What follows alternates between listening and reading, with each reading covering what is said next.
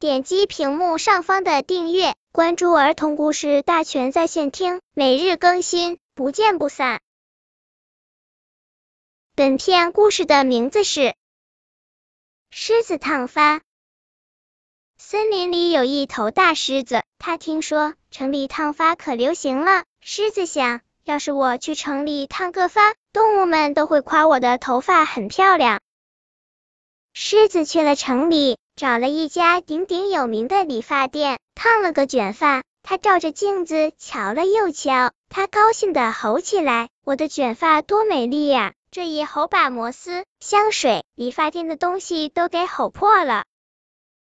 狮子回到森林里，小狮子差点都认不出它了。小狮子看见大狮子的卷发很好玩，他们就爬到大狮子的卷发上面。大狮子说。不许碰我的卷发！你再敢来，我就打你的屁股。打屁股可疼了。小狮子一听，赶快逃跑了。大狮子连自己都不舍得碰它的卷发。大狮子每天都不梳头，打摩丝。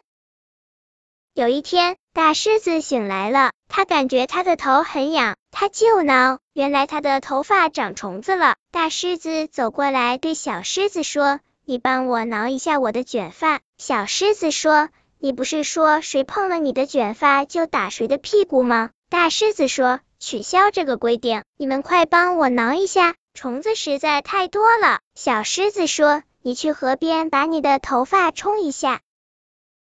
终于把虫子冲走了。大狮子跑去城里找了一个鼎鼎有名的医生，他问医生怎么防止虫子再来呢？医生说。你只好把你的头发剪掉了。他来到了一家理发店，把头发理成了光头。大狮子回到森林里，小狮子看见的大狮子成了光头，他们忍不住哈哈大笑。小狮子们说：“大光头，大光头。”本篇故事就到这里，喜欢我的朋友可以点击屏幕上方的订阅，每日更新，不见不散。